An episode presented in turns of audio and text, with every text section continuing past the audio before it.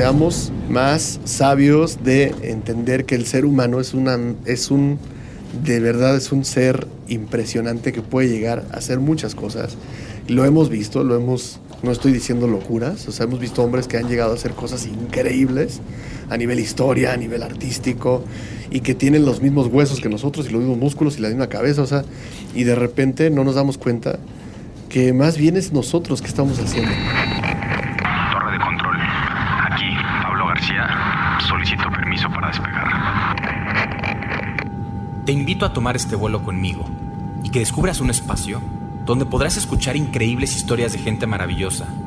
Buscaré tocar tu corazón a través de las experiencias que han llevado a nuestros invitados a volar muy alto, tocar la cima y convivir con eso que nuestra sociedad llama éxito. Pero también, durante el viaje hablaremos con ellos de los vuelos turbulentos que los han hecho sentir el dolor y el fracaso. Al final de cada trayecto quisiera preguntarte, ¿a qué te invita la turbulencia que la vida te presenta? Tripulación, listos para el despegue.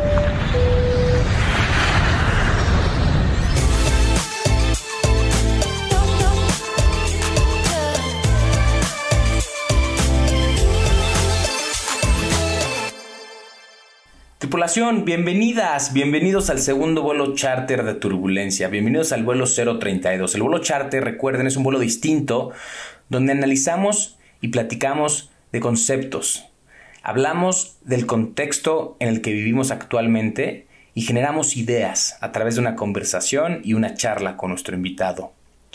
Hoy volamos con Paulo Villagrán, este gran amigo y artista que nos invita a reflexionar la importancia de estar bien con uno mismo para poder estar bien con los demás.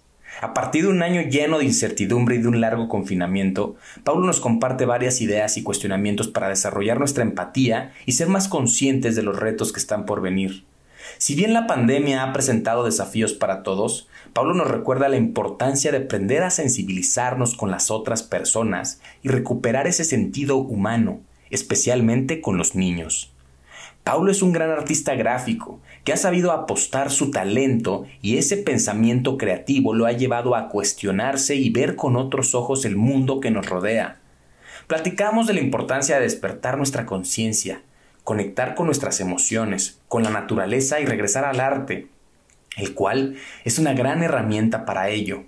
Paulo nos recuerda que todos fuimos niños y que como adultos debemos preservar esa capacidad de asombro para disfrutar el vuelo de la vida. Sí, nosotros somos responsables de ese disfrute y nadie más. El arte en sí nos permite representar nuestros sentimientos y conservar ese espíritu creativo. Yo te pregunto, ¿de qué forma crees que has logrado conservar esa capacidad de asombro? Este año nos he invitado a tomar una pausa y ser resilientes. Y en este vuelo hablamos que la resiliencia también involucra cuestionarse y buscar congruencia. A partir de ahí, Paulo nos presenta varias ideas que vale la pena reflexionar. También platicamos del fracaso y de la importancia de reconocer cuando nos equivocamos, pero sobre todo, obtener aprendizaje de ello. Ponte cómoda, ponte cómodo y prepárate para despegar con nosotros en el segundo vuelo charter de turbulencia. Tripulación, listos para el despegue. Tripulación 10.000 pies, bienvenidos al vuelo 032 de Turbulencia. Hoy está con nosotros un invitado que ya, ya ha volado con nosotros en alguna ocasión en los primeros vuelos de este podcast. Le doy la bienvenida a mi amigo Paulo Villagrán. Paulo, ¿cómo estás? Este, buenas tardes, el piloto de la cabina. Pablo Villagrán, estamos en un vuelo, el 0,30 y algo, no me acuerdo el número, pero ahorita estoy este, ahora sí que piloteando y revisando que todos traigan cubrebocas y todas esas locuras que se ponen.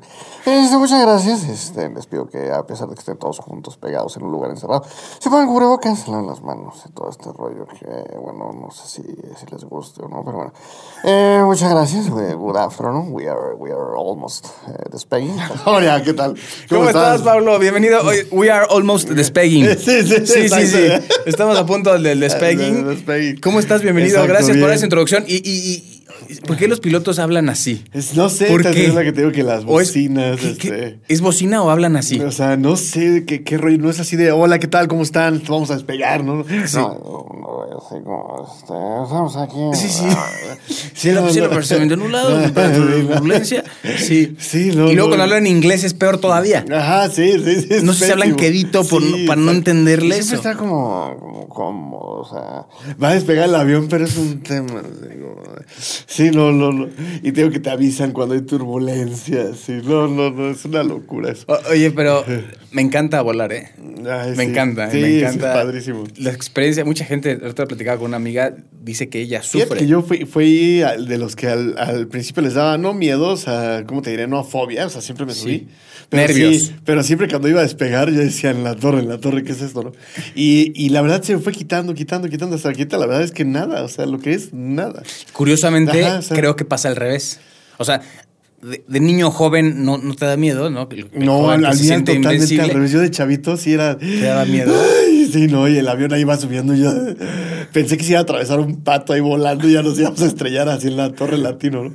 Pero este. La Torre Latino. en el World Trade Center o lo que sea. Sí. Pero este, la verdad es que se me fue quitando, quitando, quitando. Fíjate que una vez me tocó hace como ya unos añitos, hace varios años, hace como ocho años, me tocó dar una maestría en Tuxtla Gutiérrez. Yo tenía que volar dos veces al mes, dos, tres veces al mes a Tuxtla. Volaba a Ciudad de México. De Ciudad de México, Tuxtla. ajá. Vuelo rápido. Sí, sí, sí, sí. Ahí llegaba al aeropuerto de Tuxtla y todo. Pero era, o sea, era pues, muy frecuente, frecuente, frecuente, frecuente, hasta que de plano, pues me acostumbré. O sea, de plano fue algo que Sí. me acostumbré, fue toda la maestría, ¿no? Y, y una vez nos tocó una tormenta, pero eh, casi por aterrizar a, a Tuxtla. Una tormenta que yo, la verdad, siempre que vas en el avión, escuchas la lluvia. Digo, nu- nunca escuchas la lluvia ni los truenos, nada. Sí. Tú, tú ves llover y estás ahí con tus papitas. Y lo pocas veces lo ¿no? escuchas, sí, sí. Y sí, que sí. de repente sí se escucha, adentro del avión se escuchaba. Y la, y la, la lluvia este, en dirección contraria. O sea, yo veía las ventanas y la lluvia era de abajo hacia arriba. O sea, decía, ¿qué es esto? Y el avión sí se movía, se coleaba. Y de repente el piloto. eh, Está- Vamos a aterrizar ahorita en la pista, no se preocupen por, por la lluvia, yo estoy más tranquilo que ustedes. Y así lo- y de repente veo que va a, aterri- va a aterrizar el avión. Y, y se movía demasiado. O sea, yo veía la pista casi, casi como en perpendicular. O sea, y este, y, y seguía bajando, bajando, bajando. Y no, y se aterrizó súper bien, pero en plena tormenta. O sea, Qué complicado. Ahora, sí cuando un capitán habla a través de- está en la cabina y habla a través del audio del avión y te dice, vamos a entrar a una turbulencia, se va un poquito el avión, pero lo escuchas tranquilo. Es un tema psicológico que a ti te da tranquilidad. No a todos. Sí, sí, sí. Una amiga me decía que uno de cada diez tiene fobia. Yo sí están amaestrados para que Yo creo que es parte de su chamba, quizás, ¿no? Es decir, oiga, se nos va a mover el avión de la chingada, Sí, este, sí, se van a, todos se van a aterrar. Ajá, sí, pero siempre ellos hablan súper Sí, te tienen que decir, va a haber un poco de turbulencia, tal. Entonces ahí dices, ah, bueno, esto está moviendo, eh, no pasa nada. A lo mejor sí, pero, pero el capitán entra a entrar, te hace entrar en, en- en calma. Oye, pues bienvenido a este vuelo charter. Yo le llamo vuelo charter porque los demás vuelos empiezan con historias que inspiran, ¿no? Ya tomamos un vuelo contigo, ya nos contaste tu historia, cómo te convertiste en un gran artista. Eh, pero iba a ser un vuelo diferente. El otro día que nos encontramos y platicábamos de ciertos conceptos y te mencioné, pues vamos a hacer otro episodio, otro vuelo. Entonces, pues bienvenido a este vuelo charter, donde precisamente es eso, hablar de ciertos conceptos, hacer algunos análisis y vamos a platicar de algunos temas que salieron a la luz o a relucir, sobre todo el año pasado, yo creo que en muchas personas alrededor del mundo, ¿no?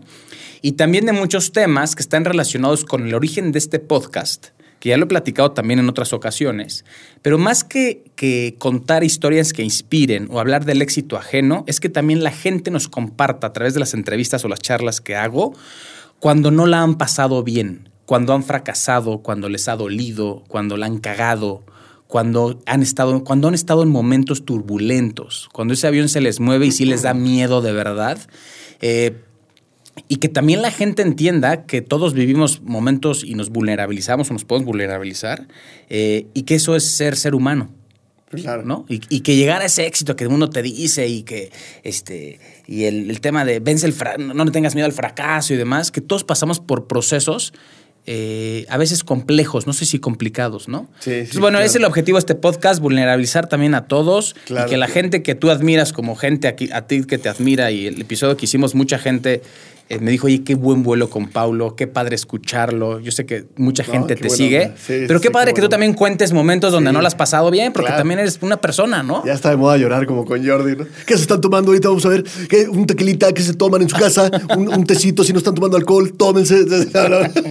Vamos a hacer otro vuelo de imitaciones, güey. Ah. Me encanta que a fuerza quieren que tomen, ¿no? O sea, Sí. algo, un tequilita, una. ¿qué? Así, no, no. Lo que pasa es que ese güey quiere chupar, yo creo. Sí, sí, ¿No? sí, o sea, se siente como que está en una reunión, ¿no?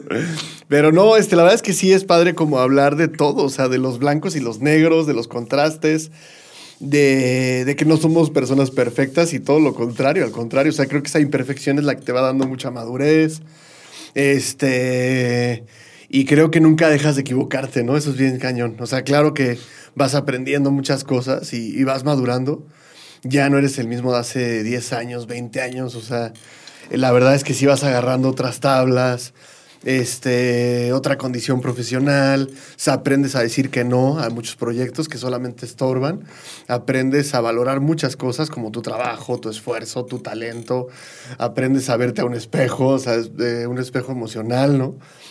Pero nunca dejas de equivocarte. Yo creo que eso es padre del, del ser humano que, claro que a veces pasas por unos contrastes y creo, creo que ahora, después de todo lo que ha sucedido, eh, yo creo que cada uno se revisó a nivel interno, emocionalmente, y sacar conclusiones y salir adelante, porque la idea de todo esto, de todo esto que estamos viviendo a un nivel histórico, porque yo nunca había vivido algo ni siquiera similar, ¿no? No, Creo que es algo nadie. que este, cada uno resuelve de acuerdo a lo que le alcanza, ¿no? De acuerdo a, a lo que tú crees que puede salir, ¿no? Porque muchas veces otra, veo a gente que se colapsa con mucho menos. O sea, que dice, oye, pues puedes salir adelante porque tienes un buen de cosas, tienes este...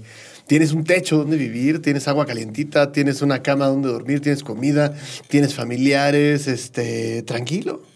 ¿Qué, ¿Cuál es el problema? ¿no? Lo que pasa es que a veces nos dejamos contaminar y esta contaminación emocional tiene que parar, o sea, ya es urgente, ¿no? O sea, creo que tenemos que dejarnos de, de, contaminar con tanta, tanta, tanta energía tan negativa, ¿no? O sea, no es el pensamiento mágico, pendejo, no me refiero a eso, me refiero a que la- la- las posibilidades las tenemos en, en las manos, o sea, las posibilidades las tenemos enfrente.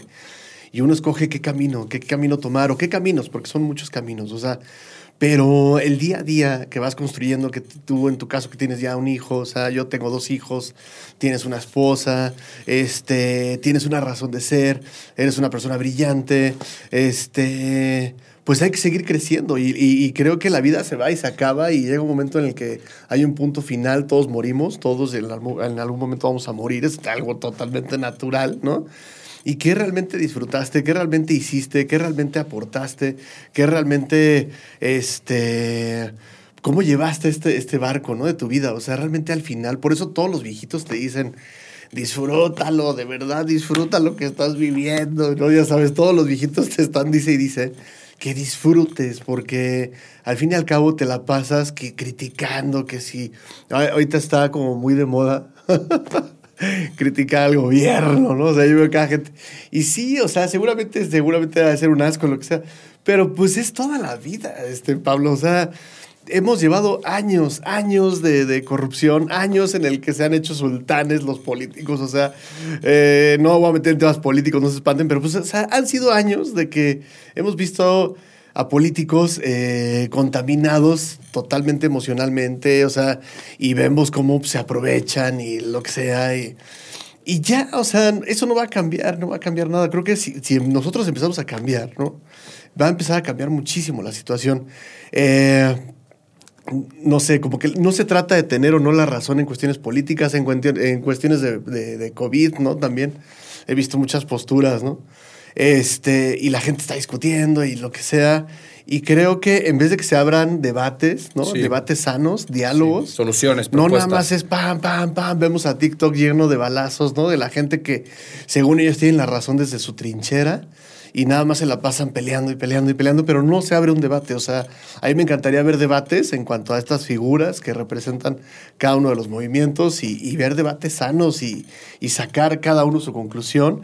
Creo que el debate es lo que hace siempre sacar cosas súper, súper positivas y, y- conclusiones mu- mucho más este, congruentes. Estamos en un nivel de incongruencia brutal, aceptando tantas cosas tan absurdas, ¿no? Pero es una locura. O sea, de verdad yo veo, ahora estoy, me siento en el, en el desierto de zombies, ¿no? Porque dices, no puede ser, no puede ser que la gente esté pues tan colapsada, tan ciega, tan dormida, tan ante, ante un esquema que tenemos que despertar espiritualmente, tenemos que despertar a nivel de humanidad, tenemos que regresar al arte, tenemos que regresar a los niños a que hagan comunidad, tenemos que regresar a los niños a que jueguen con juegos físicos, ¿no? A que jueguen en la tierra, a que se, a que se embarren de lodo, a que, a que, eh, obede- sean o sea, niños. Claro, o sea, su naturaleza, nuestra naturaleza como seres humanos es física.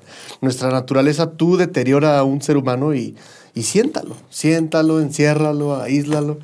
Y, y, este, y ponlo a consumir Netflix y consumir Amazon y lo que sea. Y no es sano, o sea, perdóname, pero no es sano. O sea, la naturaleza de los niños que estén tan encerrados, que, que no les den el acceso a ningún lugar, porque no, no, no es peligrosísimo. Pero por otro lado ves bodas en, en las historias, ¿no? O sea, y todos los felices, aparte todos este, Sí. conviviendo de una manera, y los niños no regresan a las aulas. O sea, sé que cada uno sí. tendrá su punto de vista, pero creo que eso es lo rico de tu podcast, el poder hablar, ¿no? El poder compartir. Es mi forma de pensar, ¿no? Y yo creo que de acuerdo a lo que estamos viviendo con los niños, es una verdadera locura, porque de hecho hice un, live en mi Instagram hablando de los niños y el arte, ¿no? La importancia de esta, esta parte de la niñez activa, llena de energía, estos niños que, que, que tienen muchos talentos, o sea, el niño tú lo ves por naturaleza y el niño es inquieto, tiene talentos, tiene ganas de descubrir, le asombran las cosas, como esto que decía Sócrates, ¿no? De la capacidad de asombro. Y este, esta capacidad de asombro que tanto dicen que hay que defender, no por defenderla y ya, sino porque eso es lo que te mantiene vivo, eso es lo que te mantiene sano, eso es lo que te mantiene activo, eso es lo que hace que tengas pasiones, grupo favorito, libro favorito. Si tú tienes tu, tu, este, tu capacidad de asombro a flor de piel, tienes una razón de ser. Si no hay, si no hay capacidad de asombro, si nada te apasiona, si no tienes disco favorito, si no tienes nada, si no tienes nada que te apasione, perdóname, pero te vuelves un, un- un ser que no tiene aspiraciones, que se conforma, que se queja, que tiene la razón y que tiene hasta libros para poder ju- justificar su frustración, pero a la larga esto se convierte, eh, ahí vemos cuántos, Pablo, cuántos adultos vemos con ansiedad, depresión, este Alzheimer, este diabetes, hipertensión, padecimientos, obesidad y este Muertes. y, y es como el destino. Es como, ay, no, es que no, no sabes a mí cómo me tocó. No, no, perdóname. Olvidaste al niño que eras. Y desde hace muchísimos años. Nunca tomaste terapia, nunca quisiste reconocer tus errores. Y ahorita hablo de los errores y los fracasos. Perdóname, perdóname. O sea, años atrás. Seamos humildes y seamos conscientes. ¿Qué tanto de lo que vivimos hoy por hoy, sea el destino o no sea el destino, es tu responsabilidad? O sea, Claro. de verdad, si un momento cierras los ojos y dices, oye, ¿sabes qué? Sí es cierto, hace 10 años nunca renuncié. Hace 10 años nunca perdoné a mi papá, ya se murió. Hace 10 años, y te quedas con ese rencor. La gente que no sabe perdonar no es feliz. Punto. O sea, si no sabes perdonar, si te guardas el rencor, si tienes envidia, si te da coraje que no tienes. O sea, tantas cosas como seres humanos que no va resolviendo y que un niño, eh, por eso yo siento que los niños son tan importantes. Estaba, de hecho, hablé con la presidenta del- de La Voz del Niño, esta Gonis Borbolla. Hice un live con ella ¿no? en Instagram. O sea, que me decía que el censo son como 37 millones de niños en todo el, en todo el país, ¿no? Wow. Y, y el hecho de, de- de- de no ser sensibles, o sea, a, a- a- esta situación nos va a devastar porque se viene una generación cero. O sea, una Y generación. cuando, cuando hablas, que cuando hablamos de no ser sensibles a esta generación es en, en- en tema, pan- en, en tema y época COVID. Claro. O- o- No, no, no, en tema COVID. ¿Por qué? Porque como el COVID no- no- nos, nos puso a todos a prueba, vinieron unas restricciones este, sanitarias y sin debate alguno se impusieron y vámonos, ¿no? O sea, todos este, hacer esto y esto y esto, los niños no van a la escuela, punto. Distancia y todo este rollo. Pero sobre todo, yo creo que el tema de, de- de- de que a lo largo del tiempo desgraciadamente somos animal de costumbre. Entonces, lo que primero era, no manches que van a cerrar restaurantes, hoteles, cafeterías, gimnasios, este mercado informal, escuela, o sea, no manches, o sea, sí, sí, vamos a cerrar porque se viene esto y fuerte y no sé qué, ¿no? Y después este confinamiento se convirtió ya con una, con una pandemia más desbordada, se tienes más confianza. De repente lo que era es que te voy a decir algo, o sea, yo no hablo de la congruencia. ¿no? Lo que era antes el confinamiento, que decíamos es que si estoy encerrado, si abro la ventana se me puede meter el COVID ¿no? por la ventana, ¿no? Sí. Y de repente, meses después, lo que era un confinamiento que tú confiabas en él para no contagiarte con 100 contagiados en todo el país, Sí. de repente puedes tener 300 mil contagiados y ya puedes salir. O sea, me refiero, Sí. es incongruente y, y confías mejor en respirar con, un hasta, con un cubrebocas. O sea, pero perdóname, hace poquito estabas encerrado. O sea, ahora, ¿cómo es que confías en un cubrebocas? No, o sea, y se vuelve todo un tema eh, bastante, bastante abstracto. Digo, no voy a meter más porque yo sé que cada uno tendrá sus posturas, pero yo nada más hablando de los niños, este, el, el niño o los niños es un tema tan sensible que tenemos que cuidar porque los niños son frágiles, nada más por eso. Los únicos responsables de la niñez somos los adultos. Los niños no salen a las calles y se manifiestan. Los niños no pueden agarrar cacerolas y, y- y- trastes y manifestarse ahí. La, o sea, no, no, no tienen ni la madurez, ¿no? Los que tenemos que ser responsables, sí tenemos una responsabilidad. Más los que somos papás, tenemos una responsabilidad porque ellos no tienen esa madurez. Esa- a ellos tú les puedes decir lo que sea al ratón de los dientes y te lo creen, no sin ni siquiera hacer un esfuerzo. Esa es la fragilidad de la que hablo. O sea, el niño es muy frágil.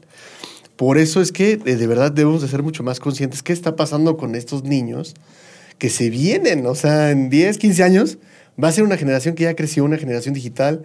¿Qué va a pasar? O sea, una generación que necesitaba comunidad, una generación que necesitaba jugar, que necesitaba arte, porque cada uno de, de lo que te decía, creo que en el podcast este, pasado, es que si tú le preguntas a un niño qué quiere ser de grande, lo tiene clarísimo. O sea, quiero ser bombero, quiero ser doctor, quiero ser futbolista, quiero ser cantante, quiero ser bailarina. Y, y- y tristemente cuando vas creciendo, un adolescente pregúntale a qué se quiere dedicar y no tiene ni idea. Pero porque sí se viene una sopa de, de materias que no tienen nada que ver contigo.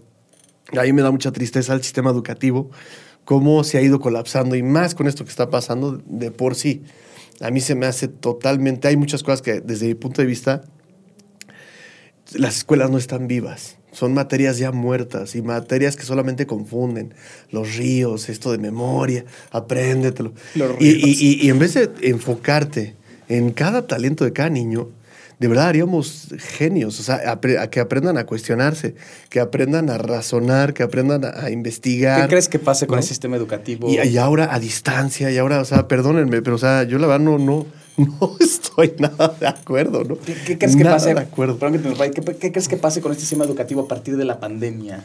Estoy Pues, de acuerdo que me se- da mucho miedo, me da mucho miedo que vaya a pasar, hijo, porque estamos obedeciendo más a, a- a- cuestiones políticas, a cuestiones, eh, este, incluso de, de- de que no, es que la mayoría no lo dice y, y tiene que ser así, porque, a ver, a ver, vamos a pensar como niños y qué necesitan los niños, o sea, y creo que ya más de un año, perdóname Pablo, pero más de un año a distancia y en Zoom y luego juegan muchos de los niños, ya se puso de moda el Fortnite, o sea, ¿de qué me estás hablando? O sea, perdón, o sea, esta, esta niñez se tiene que rescatar porque no está padre lo que está pasando, creo, no lo estoy haciendo por alarmista ni nada, porque creo yo que no estamos siendo conscientes. Somos conscientes ahora mucho de los animales y que si el perro hay que adoptar, no lo compres, porque si lo compras aportas a una cadena de ¿sabes? Ahora está, en mi época de niño era tan normal comprar un French, ¿no? O y ahora es, no, no, adóptalo, adóptalo, porque no seas mala onda, ¿no? no y esto, el otro, y está bien. A mí me encantan los animales. Pero me, me- ha como entristecido un poco el hecho de que cada vez somos más inhumanos con los niños. ¿Por qué? Porque hay lugares child free antes de la pandemia, ¿no? Ya creo que lo había comentado.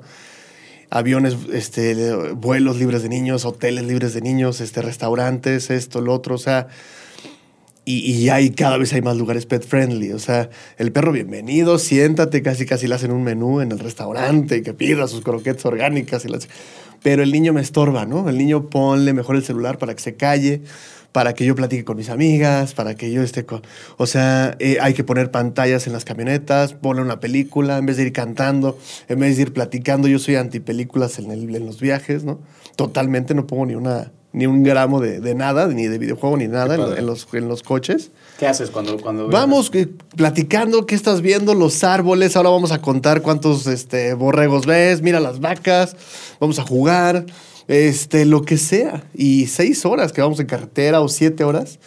Y la verdad, nada, o sea, pero eh, nos estamos haciendo muy insensibles a nuestra misma especie, ¿no? O sea, que un niño vaya llorando en el avión, este, he visto, o bueno, una es esa, ¿no? Que vaya llorando en el avión.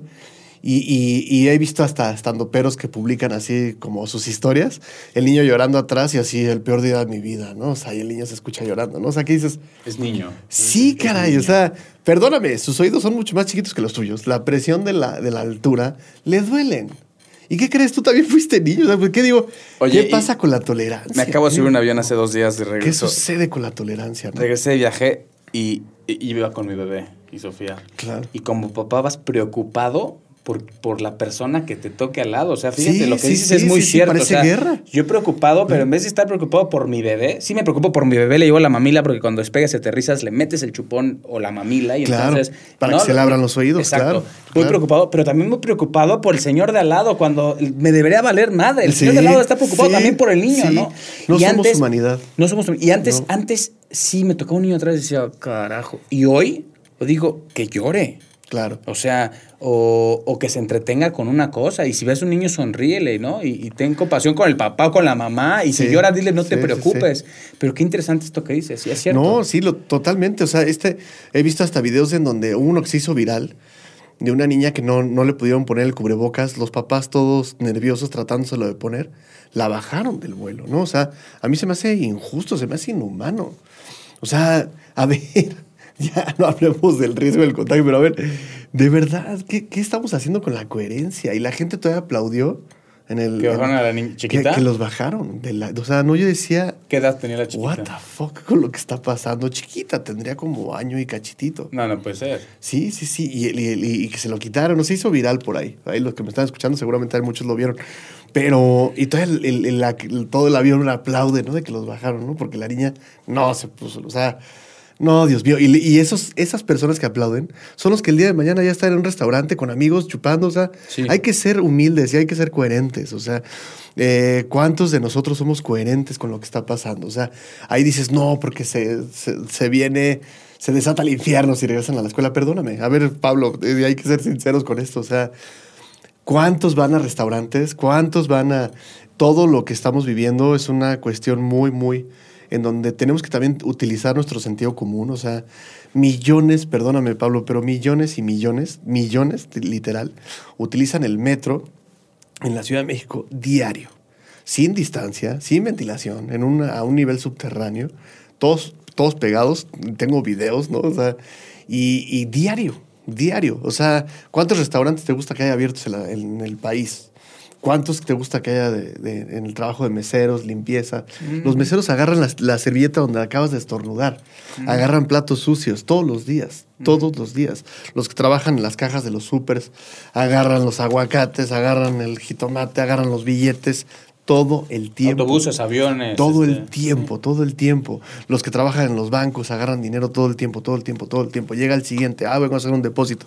Otra vez, agarro billetes sucios, todo el tiempo, todo el tiempo, todo el tiempo. O sea, y los niños a distancia, y los niños ni siquiera pueden regresar, de verdad. O sea, es neta, o sea, que, está. Veo historias de bodas, todos ahí este, bailando. Ahora en campaña, ¿cuántos has visto? Que están eh, ahí ahorita varios candidatos en campaña. Lleno, lleno, sin y con cubrebocas y lo que, lo que sea. Lleno con música, todos abrazados, bailando, o sea, y sin escuelas. O sea, es que de verdad dices, nada más hay que sacar conclusiones coherentes. ¿Qué hiciste tú en casa? Tus hijos son chiquitos. ¿No? Me, me hablas de esto y pienso también en tus hijos. Sí, sí, tengo uno de edades que 8 tienen. y otro de 5, ¿no?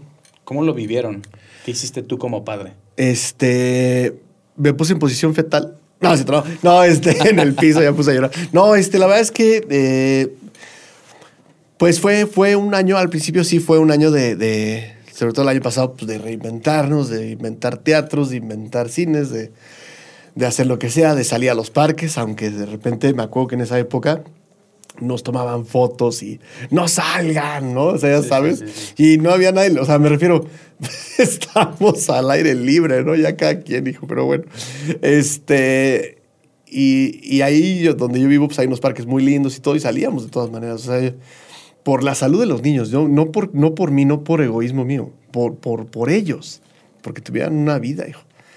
Y empezar a reinventarnos y todo. Y la verdad es que ahora este, nos hemos, cada vez te vas encontrando con gente que, que, que, que piensa igual que tú, vas haciendo tribus, creo que es una época de muchas tribus, de nuevas tribus, ¿no?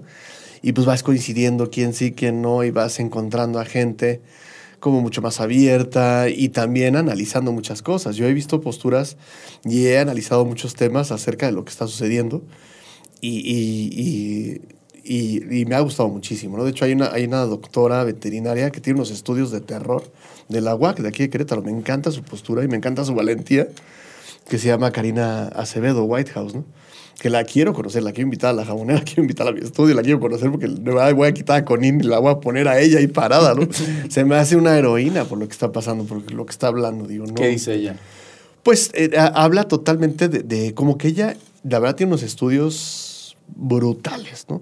Y su forma de hablar es muy coherente, muy respetuosa, y ella cada, cada, cada dato que da lo justifica con, con la cita bibliográfica o la cita de qué artículo, de tal, tal, tal, tal. Pero empieza un poco a desnudar el gran monstruo psicótico que se hizo del COVID. O sea, realmente no es el monstruo que se esperaba, no es eh, el monstruo desbordado. Hay mucho, o sea, ni siquiera quiero, o sea, no es porque yo sea conspiracionista, ni mucho menos, ni, del, ni lo del chip de Bill, Bill Gates, ni todas esas babosadas. 5G. No tiene nada que ver con esas estupideces. Tiene que ver con la coherencia de qué estamos viviendo, qué estamos pasando, qué dejamos ir al otro límite, pero este tema de que un arma antes era un cuchillo, una pistola, una metralleta y ahora un arma es un abrazo, un beso, o sea, de verdad. O sea, ¿tú crees que un abrazo sea un arma? O sea, este rollo de que el niño mató a su abuelo porque lo fue a ver, o sea, no está bien con humanidad. Perdóname, Pablo, pero algo está sucediendo que no está padre, o sea, y, Karina Acevedo lo sustenta de una manera científica, obviamente.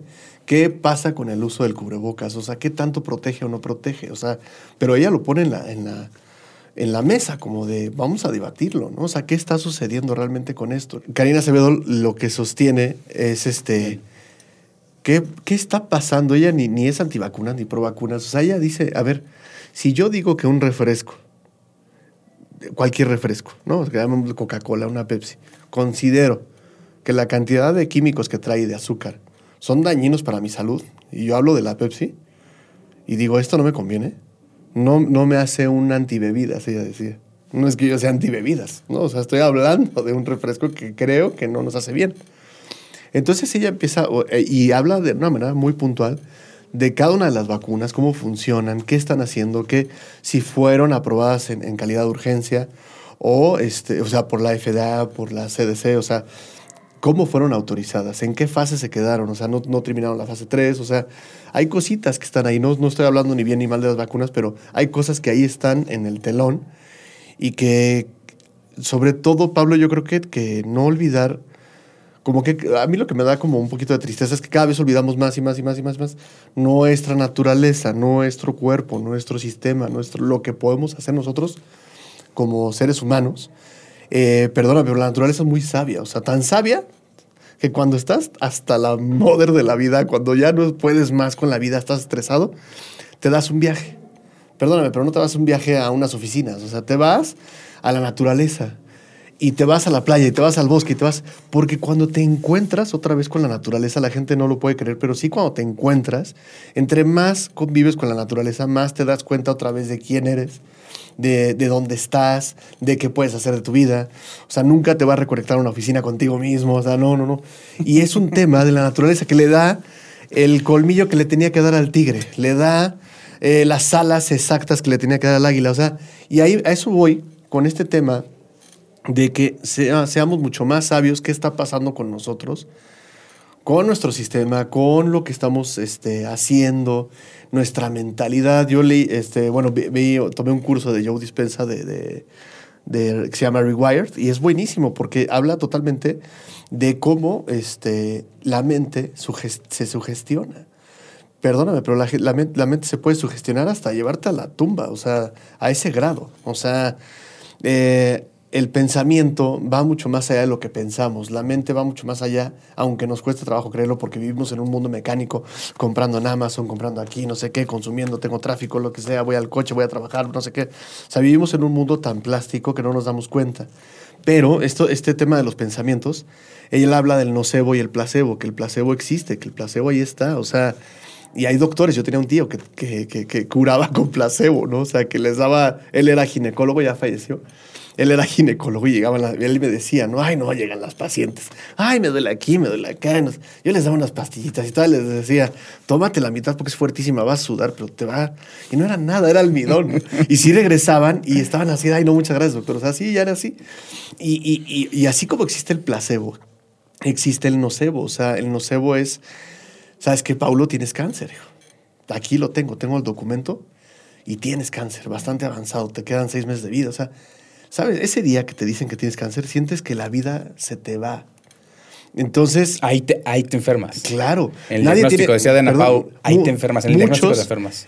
Nadie tiene síntomas antes de que el doctor te diga que estés positivo. Nadie. Uno dice, es positivo. Ay, la madre, ya vale más. Sí, es cierto. O sea, entonces este esquema, en donde primero se hizo todo un año de psicosis, veamos fotos horribles de gente, o sea, vestida como cazafantasmas y esto, lo otro, y pum, pum, pum, pum, pum, pum. Claro, yo en el momento que leo un documento como esta, la- las famosas PCRs, el, el reacción en cadena de polimerasa, eso significa PCR. Este, este hisopado que, que tú lo lees y, y a lo mejor tenías una gripa, ¿no? Pero lo lees positivo. O sea, ¿tú sabes lo que es leer positivo COVID? Sí, sí, es cierto, y vas por el oxímetro. Sí, no manches, algo me hace falta. O sea, me refiero a la sugestión. O sea, y, y, y, y esta, este curso que tomé de Rewired, o hay, o hay otro del Deja, Deja de ser tú, ¿no? Un libro de Joe Dispensa también.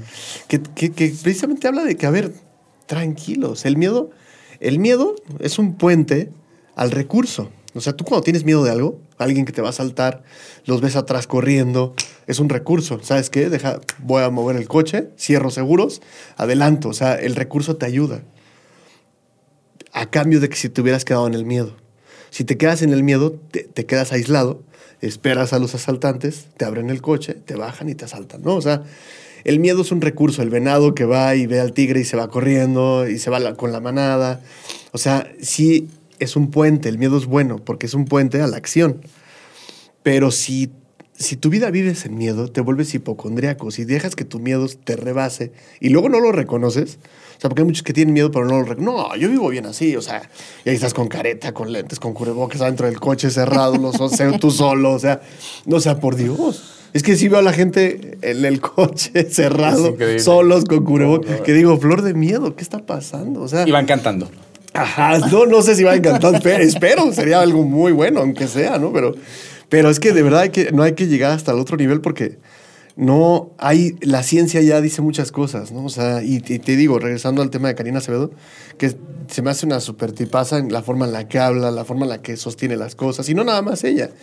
He visto puntos de vista de cuates que han ganado el premio Nobel, como Michael Levitt, o sea, este, hay uno que es el ex vicepresidente de, de Pfizer, que se llama Michael Gidon, y también tiene un punto de vista bastante, bastante bueno, ¿no? O sea, y cosas así. No estoy hablando ni del chip, ni de estupideces de satélites, o sea, no, simplemente que seamos más coherentes con lo que ¿Tú te pasando. vacunarías? Este, no, la verdad, no, no, no, no. O sea, no me vacunaría por, por el simple hecho de que confío mucho en mi cuerpo, en mi sistema. Confío, a- además, digo, eh, yo sé que igual aquí genero controversia, lo que sea, pero no, yo de acuerdo y creo que soy libre de, pensamiento. No sé si tengan la razón o no tengan la razón, pero yo creo que de acuerdo a la tasa de mortalidad, ¿no? Este, comparándolas con otras épocas de gripes fuertes, comparándolas con otras épocas de, de- de otras pandemias, la verdad la tasa de mortalidad es del 0.27%, ¿no? A nivel mundial. Claro que cada país varía ahora sí, ¿no? Porque pues, no es lo mismo México que la India, o sea, lo que sea. Pero no me voy a vacunar de algo que no me da miedo, que no me espanta. Claro que yo me vacunaría de algo que siento que está a la puerta de mi ventana. O sea, la- al al salir de mi puerta yo me puedo eh, contagiar, ¿no? No, no me puedo vacunar de algo que no, no tengo miedo. No me da miedo. O sea, nunca me he hecho una PCR. Ya, Es- te, ya, te dio, ya te dio COVID o, como- o como no te has hecho, no cual- sabes. Cualquier gripa, o sea, no sé, me ha dado gripas, o sea, claro. Pero pues como cualquier gripa, como, como desde, desde el 19, desde el 2019 para atrás, pues descansas, te vas a tu casa. Es que antes era hasta normal tener fiebre, ¿no? O sea, hasta publicabas, de, sí, aquí estoy. Pero nunca se te atravesaba el tema de, chin, me puedo morir. Ahora sí, o puedo matar a mi papá, o puedo matar a mi mamá. ¿Qué piensas de O sea- eso? De- Del decir no me vacuno o si me enfermo contagio a alguien más. Porque mucha gente decía, Pero mira, es que te voy a decir algo. Yo, yo eh, eh, eh, hice un live, de hecho, con una doctora que se llama Matelda Lisdero. Tomé un curso con ella, o sea, no creas que, eh, que se llama Las cinco leyes biológicas de- del doctor Hammer, un alemán. Y hace mucho sentido que sostienen ellos que de, de entrada la teoría del contagio no deja de ser una teoría con muchos errores. O sea, Karina Acevedo, ella sostiene cómo se expresa la proteína del COVID. Y no, ella, de acuerdo a un análisis que se hizo en Inglaterra, no ve expresión de la proteína en, en- en- cavidades respiratorias, o sea, ni en faringe, ni en pulmones, lo ve en cuestiones intestinales, o sea, un rollo que dice, hasta Karina Acevedo dice, oye, ¿y la distancia? ¿Y el cubrebocas entonces? O sea, ya se hizo un análisis en dónde se expresa la proteína del, de, que se llama espiga en español o spike en inglés, ¿no? La proteína este, del, del SARS-CoV-2, ¿no? Este, dónde se expresa y todo este rollo. Y, y la verdad es que ya, se ya hay como cada vez más evidencia científica de que no es un problema tan respiratorio esto de que se contagia. ¿Te acuerdas? Al principio decían que sí, en el aire, en la madera, en el metal, en la gente sana, llamada asintomáticos, ¿no? En los enfermos, obviamente. O sea, resultaba que en todos lados. O sea, yo sé que igual este tema para muchos es muy sensible y lo quiero respetar. O sea, esto lo hago con mucho respeto. No creas que ni siquiera quiero que, ¿no? O sea, es mi, mi forma de, de, de pensar. A lo mejor este, cada uno sacará sus conclusiones. Pero lo padre es esta libertad de pensamiento, ¿no? O sea, no quiere decir que tenga la razón. Simplemente son cosas que me hacen ruido y no me hacen ruido, ¿no? Son cosas que de repente veo y no veo. Que nuestros sentidos para eso son. O sea, no- para tener, para poder este, esclarecer esta antena que tenemos a- hacia la humanidad. Todos estos sentidos que nos ayudan a corroborar si es cierto lo que dicen las noticias, a corroborar si es cierto lo que está pasando y ser mucho más analíticos porque de verdad ahora que ve- pues, este, me ha gustado como meterme justo en este tema, digo que transmití con esta doctora Matelda Lisdero, que es experta en las cinco leyes biológicas, que es, habla de la salud mente-cuerpo. Las cinco leyes biológicas nacen a raíz de que un doctor, doctor Hammer de, de- de Alemania, eh, por ahí de los 80, principios de los 80, pierde a su hijo en un accidente de bala, le dieron un balazo, él siendo médico, él siendo doctor, eh, y su esposa también siendo doctora, no lo pueden rescatar. O sea, trataron de ver cómo lo rescataban, se murió el hijo, fue un dolor como muy grande. Y a los, al poco tiempo, al doctor Hammer le da cáncer. Y a, lo- y a su esposa igual. A él le da cáncer de testículo y a ella le da cáncer de mama, ¿no? Entonces, de ahí viene el doctor Hammer cuando empieza a analizar y dice, qué chistoso, o sea, si no se hubiera muerto mi hijo, muy probablemente no, no me hubiera dado cáncer. ¿Qué tanto está tan ligado nuestras emociones a los tejidos? O sea, empieza a analizar qué tanto estamos conectados. Esta creencia de que la enfermedad viene de afuera, esta amenaza, en vez de pensar que viene de nosotros, de nuestras emociones, de nuestro sentido común, de nuestro estrés, de nuestra ansiedad, de nuestra depresión, qué tanto las enfermedades son consecuencia de nosotros no de la culpa del niño que te contagió. O sea, entonces él empieza a analizar y hace las cinco leyes biológicas de acuerdo a tomografías que él hacía en, del, cerebro. Fíjate, él, él me decía esta materia que las tomografías, muchos doctores hasta la fecha piensan que el tomógrafo la, o la pantalla está descompuesta porque se ven manchas, hasta la mandan calibrar. Y el doctor Hammer fue el que descubrió que no, no está descompuesta, que todo lo que te saca de, de errores no son errores, son mapas que te ayudan a ver todas estas emociones que, que están dañando la, la- la salud de tu cuerpo, ¿no? Y de ahí saca las cinco leyes. Y las cinco leyes es como, a ver, o sea, si, si sufres de gastritis, de, este, de acidez, si sufres de dolores de espalda, si tienes sinusitis, si tienes alergias, sí tiene cierta personalidad y él lo fue descubriendo. O sea, la gente que tiene gastritis es porque siente su territorio amenazado en el hogar o la gente que tiene, o sea, empezó a analizar la personalidad de las, gente, de las personas de acuerdo a sus padecimientos y resulta que, que, que desmantela todo, una, todo un tema, que, que, o sea, desnuda todo un tema en donde hace ver que te- las farmacias no son tan necesarias. Sí, porque curas el síntoma, pero no la. no la- Exacto. no- no la claro, la origen. farmacia ahí está y las medicinas buenas, malas, hay algunas, o sea, lo que sea, ¿no? Como muchos le dicen que es farmacia, ¿no? Ahora está de moda que le digan farmacia, ¿no? Pero este, este rollo de, de ponerte un, pues, este, un desinflamatorio, lo que sea, te cura el parche, pero no te cura la emoción. Es como, es como la obesidad. Es igualito que la obesidad. Es lo mismo. La obesidad, ¿cuántos conoces que ya se pusieron el cinturón? Que ya fueron con la dieta del químico, con la dieta este, crudivegana, con la dieta del no sé qué, y no bajan, porque el problema es mental. No entienden que el problema, hay una depresión, de niño sufriste algo, de niño hubo un padecimiento fuerte que no pudiste superar, ¿no? Y no lo ven. Entonces creen que es de afuera, de afuera, de afuera.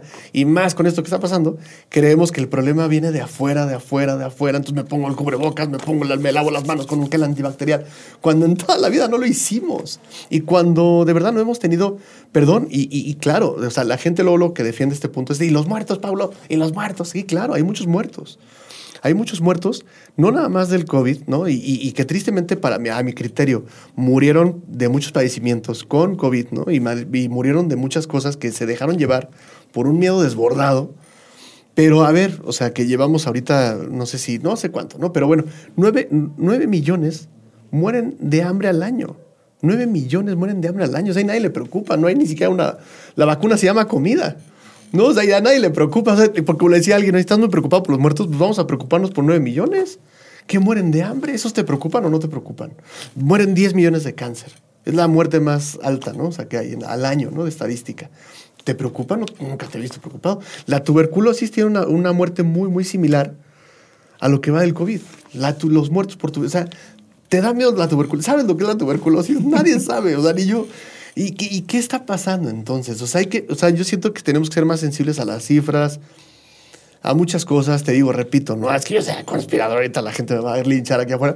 No, o sea, la verdad es que, claro que, que quiero eh, siempre respetar y escuchar y, y creo que lo que hace falta es el diálogo. Yo nunca he visto un debate, ¿no? O sea, lo que estoy diciendo, o sea, no he visto debates, eso es algo como muy triste, ¿no?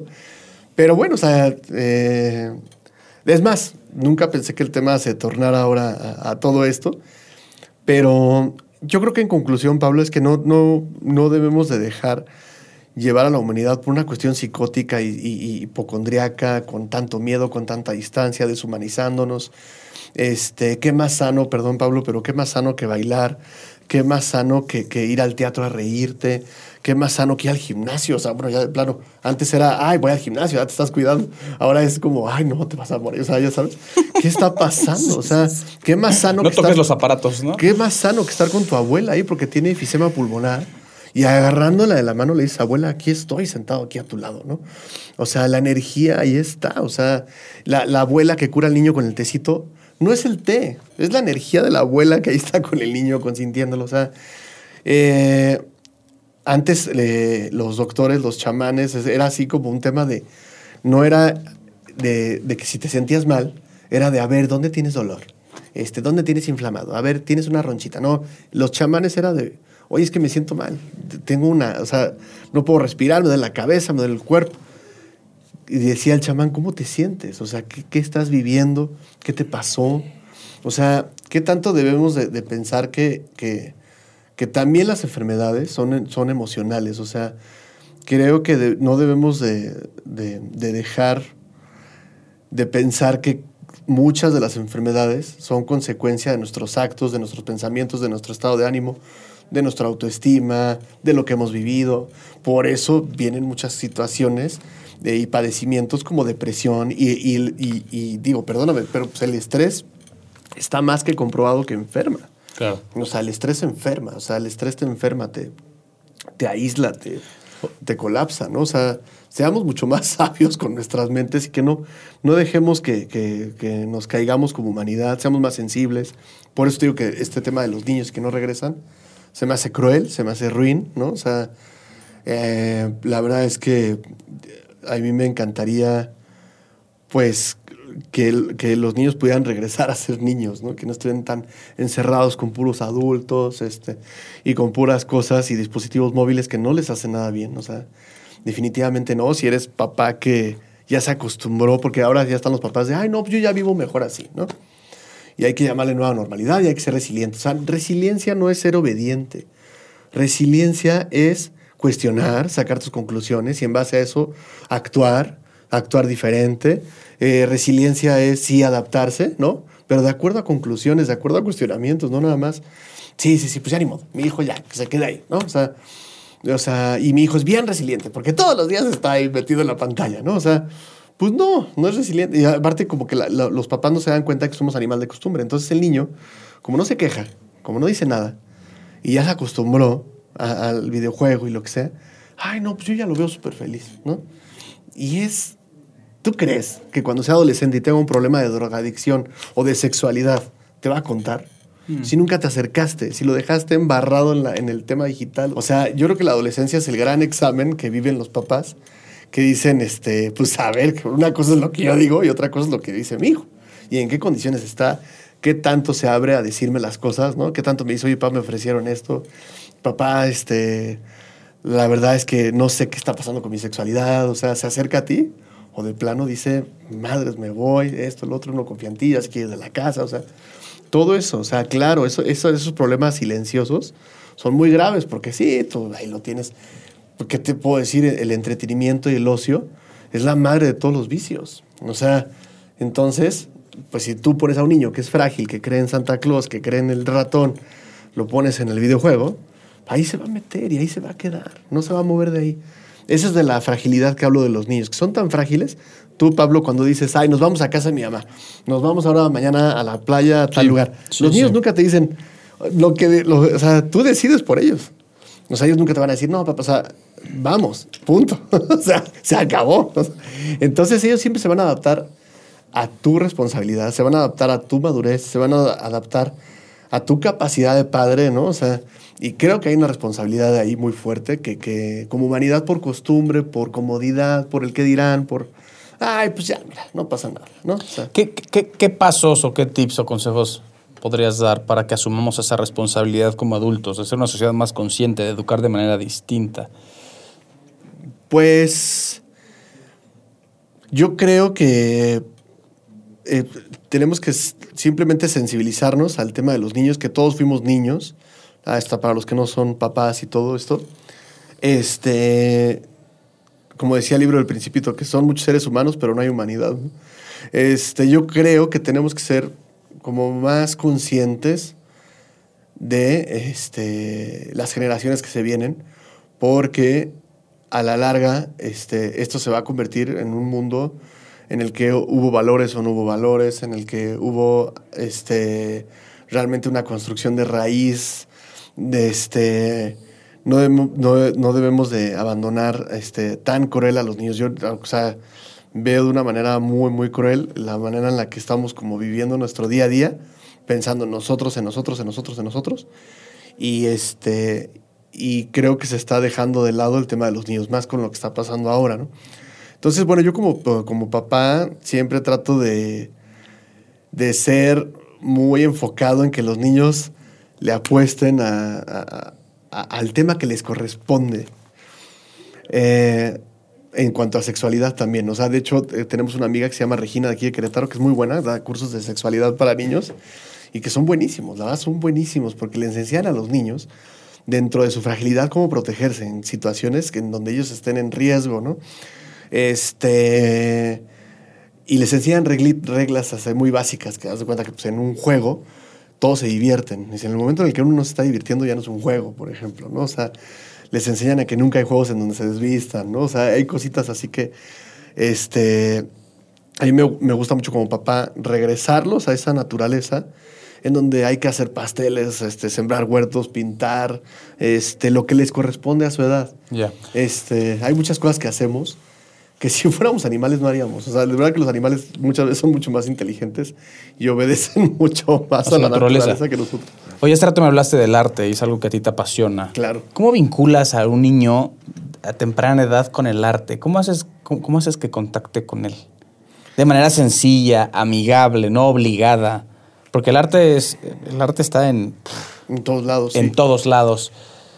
Pues es que, mira, de entrada yo siempre pienso que es al revés. O sea, el niño, en vez de que tú le invites al arte, él te invita. O sea, el niño ya nace con arte. O sea, ya sea cantar, lo que sea. O sea, este, la música, el teatro, leer, investigar. O sea, él nace con ese tema artístico. De, por eso es que, eh, si te fijas, de niños existen tantas cosas, disfraces por el tema del teatro. Existen plumones, cuánta cantidad de colores existen, pinturas, existen cuentos, ¿no? Hablando de la literatura. Y, y, el niño le encanta. O sea, si te fijas, todo lo que le damos a los niños es un tema muy artístico. Y simplemente lo vamos dejando, dejando, dejando, dejando.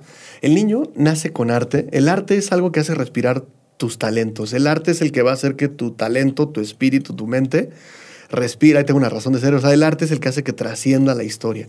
El arte es el que hace que la, este, la humanidad despierte. O sea, por muchas cuestiones el arte ha sido parteaguas en la historia de la humanidad y gracias al arte ha habido datos históricos que no se hubieran sabido, ¿no? O sea, idiomas, costumbres, religiones, cómo vivían, eh, monarquías, lo que sea. O sea, gracias al arte se ha podido rescatar la historia, por ejemplo, ¿no? Pero el arte es algo que hace que, que la humanidad respire. O sea, una ciudad sin arte, creo que lo decía la vez pasada, es una ciudad muerta.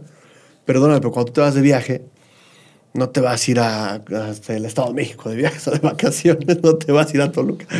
Pero, o sea, la verdad no, o sea, te vas a ir a los lugares que tienen más Saludos arte. a Toluca. Saludos a Toluca. Yo viví por ahí, así no, no se me ofendan. Yo soy del, del Estado de México, así que ni se ofendan. O sea, me refiero a cualquier lugar que no tenga arte. ¿Por qué me refiero a Toluca y por qué me refiero? Porque yo viví ahí y vi cómo el Estado de México fue creciendo de una manera tan abrasiva. Plazas comerciales, departamentos, esto, el otro, superamas y bancos y, y no hay teatros. Todo el Estado de México, o sea, satélite, Naucalpan, este, Catepec, Coacalco, toda esa zona que es enorme. No hay teatros, no hay cines, no hay parques públicos, no hay exposiciones al aire libre, no hay talleres de arte, no hay este. eh, eh, como no hay nada de, de- de un tema artístico, o sea, y la verdad se vuelve una ciudad vacía. O sea, tú cuando te vas de viaje, que te pones de acuerdo con tu esposa, te vas a ir a París, te vas a ir a, no sé, a cualquier... Fíjate, los lugares, los destinos turísticos más fuertes del mundo son los que más arte tienen, los que más cultura tienen. ¿no? O sea, así de importante es el arte y los niños nacen con, este, con esta alma, con esta inquietud, con estas ganas de- de- de expresar. No tienen que ser buenos. O sea, no existe eso de. En el arte no existe bueno o malo. O sea, en el arte existe exprésate. O sea, y por eso hay un, talento como el de Frida Kahlo, y por eso hay un talento como la de Remedios Varo, y de repente vamos a Diego Rivera, y por- o sea, y vemos impresionismo, hiperrealismo, dadaísmo, este, todo este rollo, en donde el arte es tan plural que simplemente no se ha dado cuenta la humanidad que es una forma de expresar las cosas. Pero cuando realmente retiembla la tierra, que dices, wow, esta obra está impresionante, es porque realmente esa persona pudo expresarse, ¿no? Entonces, los niños van creciendo y, y de repente en la, en, la, en la escuela, este, ahora me va a odiar la gente porque ahora voy a hablar de las escuelas, pero no, en la escuela ya voy a hablar muy light de las escuelas, perdón. Pero en la escuela, este, van colapsando este, este niño artista, sí lo van sepultando, o sea, tristemente, Sí. inconscientemente, no estoy Sí. hablando mal de los maestros, o sea, la intención será la mejor y la docencia es muy noble, y, o sea, no me estoy metiendo ahí. Me estoy metiendo al sistema, o sea, que de, verdad debemos de cambiarlo a escuelas despiertas, a, niños que conozcan los lugares, a niños que descubran, que investiguen, que se enloden, que se empapen, que, sea, que hagan experimentos, que sepan el porqué de las matemáticas, que no sea de memoria, ¿no? O sea, que cuestionen la historia, que cuestionen las cosas. Entonces, de- los niños van creciendo de memoria, de memoria, de memoria, de memoria. Y aparte materias que no tienen nada que ver con ellos, ¿no? O sea, ven matemáticas, ven ciencias naturales, ven civismo, ven no sé qué, ven cálculo, es, luego va álgebra. Claro, ya cuando sales de la, de la preparatoria, ya tienes, una, ya tienes una sopa de materias que en donde tu niño quedó abandonado. O sea, si tú eras un buen excelente tenista, si tú eres un excelente deportista, si tú eras un excelente escritor, si te hubiera encantado escribir novelas, si te encantaba la fantasía, si te encantaba el ballet, lo que sea. No, ya olvídalo. Ahorita ya estás entre las montañas, no sé qué, entre los ríos, entre el cálculo diferencial, o sea, y vas creciendo y se convierte un esquema en donde la universidad te va enseñando a ser esclavo. O sea, perdónenme, pero a, a buscar el cheque. O sea, ¿cuántos años hemos estado convencidos de que lo que nos conviene es el cheque? Lo que nos conviene es el ingreso semanal o quincenal seguro, ¿no? O sea, entonces no importa, no importa el medio, si con que te paguen. O sea, es que así, ay, mira, ya con que me paguen, yo ya estoy feliz, ¿no? O sea, con que me paguen, yo ya, ¿no? Entonces, no importa dónde te vayas, si te vas a la tortería de tu papá, si te vas al despacho de abogados de tu papá, o sea, a lo mejor tú hubieras sido un gran futbolista, lo que sea. No, tienes Siempre que lo supe. trabajar. Siempre tienes lo que supe. trabajar por el cheque, por el cheque, por el cheque, por el cheque. Y sales de la universidad, aunque hayas estudiado la carrera que hayas estudiado, salen todos programados como para ah, ingresar al primer empleo y, y conformarse con el primer sueldo. Y muchos se quedan ahí, ¿no? O sea... El sistema. y- sí, porque realmente... Por eso hablaba de los zombies al principio, ¿no? Porque realmente la gente, en vez de que... No es que sea bueno o malo ser empleado, claro que es bueno y, y es malo. O sea, las dos. Tiene su parte buena, su parte mala. O sea, lo que no está bien es dejar de lado nuestra persona y creer que estamos bien. Y aquí voy con el tema de los fracasos. El fracaso, este, muchas veces en las conferencias que ves y todo así muy, muy rolleras y lo que sea, el, el fracaso siempre te dicen, no, es que el fracaso es bueno porque te ayuda a crecer y que los fracasos y el, este, el, el fuck up nights y lo que sea, ¿no? Pero a ver, te voy a decir, el fracaso te hunde, por eso se llama fracaso. Los fracasos te destruyen y te pueden llevar a un lugar espantoso, ¿no? Te pueden llevar a, un- a un- a una situación. Lo que pasa es que aquí la, la gran diferencia es que si el fracaso no lo reconoces, ¿Cuánta gente conoces que no reconoce que fracasa? ¿Cuánta gente conoces que no reconoce que está equivocado, que está en el camino equivocado, que está en el matrimonio que no debería estar, que está en el trabajo que no debería estar, que se comporta de una manera que no se debería de comportar, que, que come de una manera que no debería de comer? O sea, ¿cuánta gente conoces que sigue fracasando y fracasando y fracasando? y el fracaso no por sí solo es orgánico y te hace crecer. No, no, no. Si no lo reconoces, por eso se llama fracaso y te va a hundir, o sea, y te va a desplomar. O sea, tenemos que ser mucho más conscientes de qué estamos haciendo como fracasos. O sea, decir, a ver, aquí Pablo Villagrán, no, esto no está padre. Aquí la regaste. Le hablaste mal, no, este, no fuiste puntual, este, cobraste muy mal, no tuviste una buena relación. O sea, a ver, ¿qué estoy haciendo? O sea, no estoy cuidando mi cuerpo. Este, muchas cosas que seamos mucho más honestos con nosotros y decir, ah, no, sí, creo que sí estaba fracasando, ¿no? O sea, hay que tener una lupa interna y ponerte un espejo enfrente y decir, a ver, cuáles realmente sí son mis fracasos. Porque el fracaso, cuando lo reconoces, se vuelve maestro. Por eso dicen que cuando reconoces ir a una terapia, ya llevas el 60% de, de ganancias. Eso es como muy sabido, ¿no? Que alguien que dices, no, man, por favor, ya llevan depresión 10 años y que de repente dice, bueno, sí voy a ir, la verdad es que ya me convencí, ¿no? y de repente va, eso que vaya es porque, y eso que dicen de que pues, obviamente ya lleva el 60% de ganancia, es porque el hecho de que vaya es que ya reconoció que está mal. Entonces, ese fracaso ahora sí se vuelve maestro. Él va a aprender de todos sus fracasos. Eso está padre. Y, este, y, el, y el, el tema del fracaso es aprendizaje, no vivir en, el, en los fracasos pasados. Es que tiene esta connotación negativa, ¿no? Ajá, es que yo viví hace muchos años, no Sí. sabes a mí cómo me tocó. y- Sí. O sea, todo el mundo piensa que, que le tocó más difícil que al de frente, ¿no? Sí. No, no sabes que ella le ayudaron las Destroyer. No, no, pues le ayudó su papá, por eso. sí, o sea, y, y lo vemos tan fácil y lo vemos tan, de una manera tan juiciosa que nosotros seguimos en una trinchera twitteriana, este, escondida y, y que realmente no nos va a llevar a nada bueno, ¿no? O sea, seamos realmente más conscientes de qué estamos juzgando, qué estamos admirando, qué estamos reconociendo. A mí me gusta mucho reconocer las cualidades de la gente exitosa, cómo se comporta, cómo se relaciona, cómo piensa, ¿no? O sea, ¿Qué crees que pase con eso que hablabas al principio? Ahorita te vuelvo a interrumpir. En ese sentido de que es más fácil, más fácil ser hater o child hate que reconocer tu cualidad o afirmarte o reafirmar sobre algo. ¿Por qué? Lo, lo decías hace rato, ¿no? Hay mucho, hay mucho odio, mucho hate a- al discurso, al político. El político sea lo que sea, ¿no? Sí, claro, Sea lo que sea. Bueno, malo, lo que sea. No, hablemos, no me refiero a eso. Pero el porcentaje de comentarios. Sí, sí, sí. Yo creo que, que- que mucho tiene que ver con la envidia, desgraciadamente, con la inseguridad de cada uno. El arte no tiene que ser nada más estar en contra, en contra, en contra. El arte puede, o sea, el arte es tan plural que puede ser alegre, puede ser. Es que a mí me pasó mucho eso cuando fui a estudiar artes plásticas, yo dibujaba caricatura, o sea, no, no, o sea, los alumnos era un ego del tamaño del universo, ¿no? Todos se sentían artistas y, aunque no dibujaban nada, no dibujaban un carajo, ¿no? Pero, no, es que yo soy abstracto porque mira cómo agarro el lápiz, ¿eh? ¿no? O sea, puras babosadas, ¿no? Y este, y era como estar en contra de la política y ser artista. Y a mí como, como que me gustaba expresarme, me gustaba el tema de la caricatura, me encanta el tema de el arte de dibujar personajes, el arte de dibujar caricatura, ese ambiente. Y siempre fue como, ay, Pablo y sus caricaturas, yo soy mucho más político, y el Che Guevara, y esto lo otro, o sea.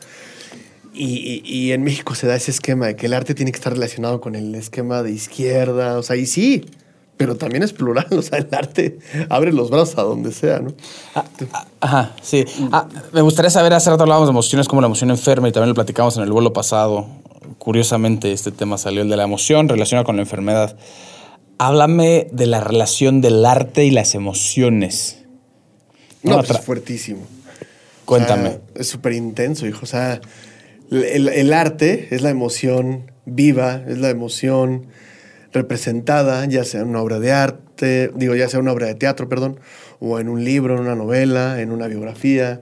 O sea, el arte este, es la emoción totalmente a flor de piel, ¿no? O sea, por eso Frida Kahlo sacaba todo su dolor. Su dolor pudo haber sido muy personal y ya nada más, o sea, todo lo que... No, ella lo quería expresar al mundo, que el mundo se enterara de su dolor, ¿no? O sea, entonces ese sentimiento lo saca a flor de piel. Y, y, y, entonces ella representada con el forceps y con las operaciones y el corazón abierto y todo este tema catastrófico de dolor, ella llorando, ¿no? O sea, este, porque eso es el arte, o sea, el arte es representar el sentimiento de alguna manera. Este, y de ahí pues vienen obviamente el drama, este, la comedia, o sea, este, el suspenso, el terror, lo que sea, ¿no? Pero yo creo que si no hay emoción, no hay arte, no, no, es, imposible. O sea, si no hay emoción, eres una impresora humana, eres una Epson Stylus T400, ¿no? O sea, ya nada más imprimes, o sea, no hay nada de por medio. O sea, por eso es que a veces, este, hay tanto contenido basura, ¿no? O sea, que hay muchas, eh, muchas películas, muchas series, muchas obras gráficas también, que son muy plásticas, o sea, que no, no es no es un contenido que vaya más allá, sino nada más mero, mero entretenimiento, o ni siquiera eso, ¿no? O sea, ya hablamos de cosas obscuras como Laura Bozo, o Zabalaz, o sea, ya, ya el pantano, ¿no? ya el pantano de todo esto, ¿no? O sea, sí, que sí, sí, ya sí. es así como hasta abajo, ¿no? Entonces yo creo que, sí, no, ya nos podemos ir a un lugar espantoso, ya súper Con mucho rating a veces, ¿eh? No, tristemente, pues, digo, pero sí es un lugar es, es- Sí, es tenebroso, donde no hay nada más que puro plástico, plástico, plástico y plástico y plástico y plástico y plástico. Entonces el arte es el que hace que la, la humanidad esté viva, esté consciente, se pueda expresar. Este, el arte es el que hace que te puedas expresar a través de la música, a través de la obra. O sea, el arte es una forma de expresión y, y el arte tiene que ser por sí solo orgánicamente libre para poderse expresar, ¿no? Para poder decir lo que piensas, para poder... O sea, ahorita lo que estás haciendo de alguna manera es artístico por el poder este, poner un lugar para poder platicar, para poder expresarte, o sea, de una manera libre y que cada quien saque sus conclusiones. Eso es lo más rico que pueda haber, ¿no? O sea, igual y como te dije, escuché la, la, el debate de estos cuates. He escuchado debates, de hecho, a mí me encantan los debates, no sé por qué, pero me encantan los debates porque creo que sacas una tesis, ¿no? O sea, de todo eso y es bien interesante. A mí me gusta mucho, por ejemplo, algo que nadie sabe, es que me gusta mucho meterme en debates, pero debates fuertes, ¿no? De antiaborto y aborto, ¿no? De, de, de LGTB y conservadores, o sea, lo que sea. Y me gusta ver sus puntos de vista de los dos, pero cuando sí son debates Reales. reales Con de los dos. argumentos. No, no, este, el, el- este amigo del burro Van no sé cómo se llama. No, Este, no, no, ¿Cómo se llama este? Ya ni cómo se llama ese güey. Sí, sí, El- sí. Pero, o sea, no, no, debates de, de, de, de- de psicólogos, de científicos, de, de expertos, ¿no? Que hablen en materia de los dos y hablando de los puntos en pro y en contra, ¿no? O sea, me gusta mucho eso, ¿no? O sea, como que me gusta mucho escuchar cuál es el pro y el contra de las cosas, ¿no? A mí me, me encanta ese rollo y como que a veces hasta a mí me ayuda mucho a sacar mis conclusiones, ¿no? Ya. Pablo, estamos entrando a, a los 10.000 pies de altura y te toca avisar. Este, ustedes disculparán, eh, disculparán, este, se subió un cuate que empezó a hablar puras, este, eh, pues puras locuras, la verdad es que yo sí me cuido, sí, este, sí me protejo y todo, este, y bueno, eh, disculparán ustedes, ahorita ya lo vamos a sacar, este, Vamos, a- ya estamos para punto de, de, este, de aterrizar, ¿no? Ya estamos a, a nada. Eh, este, espero que les haya gustado este, este vuelo. Este, para los que vayan de vacaciones, este, disfruten sus vacaciones. Para los que no, pues bueno, tam- también disfruten su... Hey, good afternoon. We, we are este, almost este, landing. Almost landing. At the Rising. Güey. At the Rising. Ahí está. Oye, eh, estamos ya a punto de regresar. Gracias por dar el anuncio como capitán oficial de Turbulencia. Te voy a pedir que me grabes un audio donde lo voy a meter siempre. me voy a callar yo, güey. Que, la- mi primera pregunta es, estas conclusiones tan interesantes, Ay, sí, no, estas güey. ideas... Sacaste el diablo que traigo dentro. No, Ok. no, más allá... po- Podría a veces ser un poco, podrían parecer locuras, ¿no? Al final son ideas y conclusiones que tú tienes. ¿Surgen mucho a partir, esa es mi primera pregunta, a partir de este año, de lo que tú has visto? ¿No? Esta perspectiva distinta. Es decir, el Paulo de 2019, inicios de 2020, es otro hoy en día a partir de lo que has vivido. Totalmente, hijo, totalmente. Sí, sí, sí, me llegué a desconocer, o sea, sí, sí, sí. Fue algo que sí, de alguna manera, eh, agradezco porque me volvió más espiritual. Soy mucho más consciente de qué estoy haciendo con mi cuerpo. O sea, de hecho, estoy tomando clases de yoga. Este, eh, estoy con unos doctores muy buenos acá en Juriquilla que se llaman Family Chiropractic. Ahí para los que vayan con ellos saben a qué me refiero porque son buenísimos, son mucho de, de, de tu centro, de qué estás haciendo. O sea, claro, esto de la espalda y te corrigen la postura y todo este rollo, pero más allá de eso, hablan de muchas cosas que, van conectadas con tu mente, o cosas que me encantaron. O sea, y creo que sí cambié totalmente a, un Paulo más consciente de... Fíjate, creo que el Paulo, la, conclusión de este nuevo Paulo, por así decirlo, es que primero, o sea, muchas veces la gente cree que, hay que echarle ganas para estar bien, para tener dinero, para tener trabajo, para... Sobre todo hay que echarle muchas ganas, o sea, ¿sabes qué? O y echarle muchas ganas, ¿qué implica? Implica no preocuparte por ti. Preocupa, implica preocuparte por el trabajo. Entonces es, no, no, no, ahorita no me puedo estar así haciéndome imbécil, o sea, hay que seguir, seguir, seguir, seguir, seguir. Entonces, este, para, para estar bien afuera, hay que estar bien adentro. Y eso es algo que el- ese es el nuevo Paulo que yo digo, a ver, para, para, para, para. Ok, aunque no tengas tiempo, lo siento. Pero tú, primero, primero, primero tienes que estar bien a nivel mental, a nivel físico, a nivel salud. Y después todo viene mucho más fácil. Pero la gente va tropezando y tropezando y tropezando y tropezando, poniéndole parche por aquí, mejor me tomo unos medicamentos y voy a seguirle. Esto, me tomo un Red Bull para despertar. Ay, sigo aquí, me tomo seis cafés. o Pero sea, no paro. No paro, no paro, no paro, no paro, porque no puedo, no puedo. O sea, no, es que tú no sabes lo que yo trabajo. O sea, me he encontrado así, ¿no? Hasta No sabes el negocio que yo no, tengo. No, no, no, tú no ¿o no? Yo no puedo parar a hacer yoga. O sea, no, no, no, yo tengo que estar así en. O sea, entonces no te das cuenta que a la larga el que vas abandonando eres tú. O sea, y se convierte, lo que decía en un principio, pues en cuestiones ya de salud fuertes, crónicas. O sea, este. Y, eso es algo que me quedó clarísimo. Una vez mi esposa me, me lo dijo en un desayuno. O sea, me dijo, a ver, Pablo, es que, eh, porque yo estaba estresado, ¿no? Del trabajo, evidentemente por no tener chamba el año pasado, lo que sea. Y mi esposa me dijo, a ver, Pablo, lo primero que tienes que hacer, y tú lo has dicho en tus conferencias, es que tú tienes que estar bien. Si tú no estás bien, no está bien nada. Si ya te duele la espalda, traes un dolor lumbar espantoso, traes esto, traes alergias, o sea, este, tienes asma, ¿no? De- me- después del 2020 me vino lo que nunca, ¿no? Yo ya no tenía, yo de niño tenía asma, ¿no? Ahora tengo que volver a utilizar esta porquería, ¿no?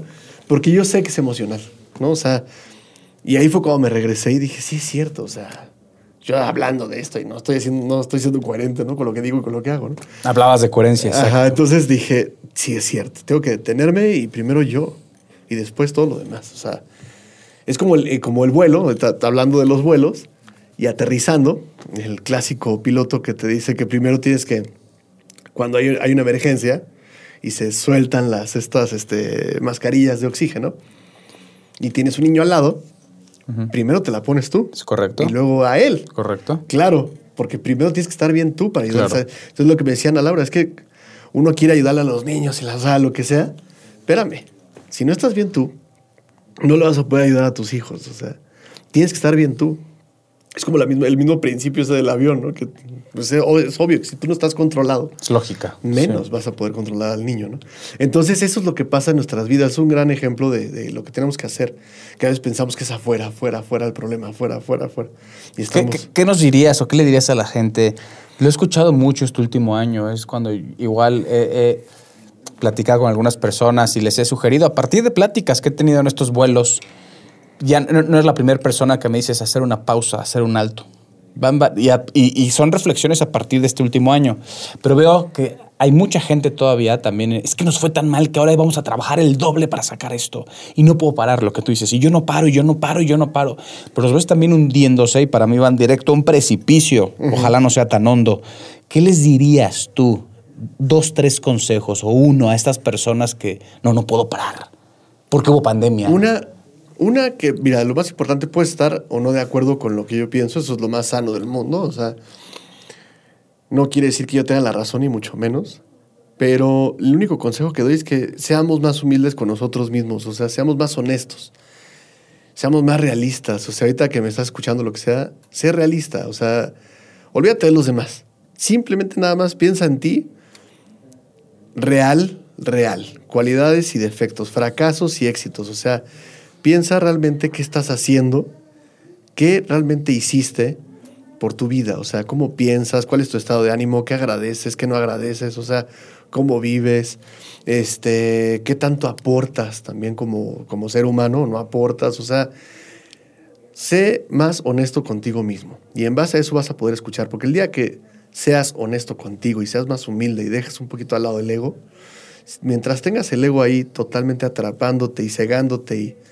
y colapsándote, no vas a aprender nada. O sea, yo te podré decir lo que sea, sigue tus sueños, cualquier tontería. Pero yo creo que lo más importante es que si tú no dejas tantito al ego que, al lado, no vas a escuchar nada, o sea, y no vas a aprender nada. Y, y al fin y al cabo el que se lleva toda la, pues toda la consecuencia eres tú, o sea, todo al, al fin y al cabo todo el que se lleva esta, esta vida en donde tú sostenías que tenías razón, que el gobierno estaba mal, que tus papás fueron unos mal, este, malvivientes contigo, que te maltrataron, o sea, tú le echaste la culpa a todo tu entorno sin darte cuenta. Y al, y al fin y al cabo nunca fuiste este, humilde de, de escucharte, bueno, está bien tus papás, lo que hicieron tus papás, órale, qué pesado, qué pesado el, el país en el que vives, qué pesado esto, qué pesado lo que el otro. Pero qué pesado también tú, o sea, ¿qué hiciste por ti, no? O sea, entonces, eh, seamos, seamos más sabios de entender que el ser humano es, una, es un, de verdad es un ser impresionante que puede llegar a hacer muchas cosas. Lo hemos visto, lo hemos, no estoy diciendo locuras, o sea, hemos visto hombres que han llegado a hacer cosas increíbles a nivel historia, a nivel artístico, y que tienen los mismos huesos que nosotros y los mismos músculos y la misma cabeza, o sea, y de repente no nos damos cuenta que más bien es nosotros que estamos haciendo, ¿no? O sea, y lo vemos tan lejano, Guillermo del Toro, vemos tan lejano estas cuestiones de éxito que no, es que yo no, o sea, y ahí vemos casos, o sea, de gente que ha salido del lodo, del pantano, de vivir en miseria, de vivir en una situación paupérrima, a de repente ser artistas totalmente increíbles, ¿no? O sea, entonces, yo nada más el único consejo que doy es para tantito y vete, vete en un espejo realmente quién eres, con cualidades y defectos nada más. Pablo, gracias por tu respuesta. Me quedo yo, y si me permites, es, es hacerte responsable, ¿no? En esta, en, en esta respuesta que me das. Ya estamos a- ahora sí a segundos de aterrizar, a un minuto de aterrizar. ¿Te gustaría añadir algo más en este gran vuelo? Este, pues me gustó esa parte de ser responsables de nosotros mismos y así podemos ser responsables de lo demás, ¿no? Pero qué tan responsables somos de nosotros en mente, este, cuerpo y espíritu, o sea, qué tan responsables estamos siendo de nosotros mismos o realmente no somos nada responsables de nosotros, ¿no? O sea, y creo que de ahí parte todo. Y nada, pues nada más que, este, pues bueno, agra- agradecerte otra vez la segunda, el, el segundo vuelo, ¿no? Este, sí hubo un poco de turbulencia, sí nos mareamos un poquito, vomité ahorita tantito, pero este, la verdad es que estuvo bastante bueno, me gustó muchísimo. Muchas, muchas gracias, Pablo. La verdad es que tú sabes que les tengo un gran cariño a todos ustedes, a todos los Parro y a todo el Cava 57. Ahí les mando un saludo. A Gino también. a A Gino. Órale, va, Órale, órale. Sí, no, este, ahí les mando un gran saludo. Y este, y nada, pues que me sigan en las redes sociales, este, como Paulo Villagrán o Paulo en su estudio, en Instagram, en Facebook, lo que sea, ¿no? No, pues yo te agradezco que hayas venido a compartir estas ideas, estas conclusiones. Que seguramente surgieron muchas, lo platicamos a partir de este año. Es contenido para mí que nutre, es un contenido profundo. Sí fue un contenido turbulento, pero también de eso se trata este podcast, que vengamos a compartir estas ideas y a, y a poder generar eh, contenido que sea enriquecedor ¿no? No, no solo plástico, como tú dices. Así es. Entonces, pues, ¿sabes qué? Te voy a volver a invitar y me he comprometido en algunos vuelos. Eh, vamos a platicar después. Hablaste del éxito, que quiero hablar en un vuelo solo del éxito también. Está, de que está padrísimo. Es un tema. Sí, ahorita ¿no? nada, como que hicimos énfasis en los fracasos, pero sí. Está bien, ¿no? Pero también, también hay que hablar un poco del éxito. Me gustaría más a- a- hablar también del miedo. Quiero seguir hablando del arte contigo porque está relacionado y está en todo. Tú lo dijiste. Eh, pero nada, agradecerte otra vez. Te- este es tu avión en este vuelo charter distinto. Y, y- y bienvenido una vez más a, a esta tu casa Turbulencia. No, muchas gracias. Muchas, muchas gracias. Tripulación, próximos a aterrizaje.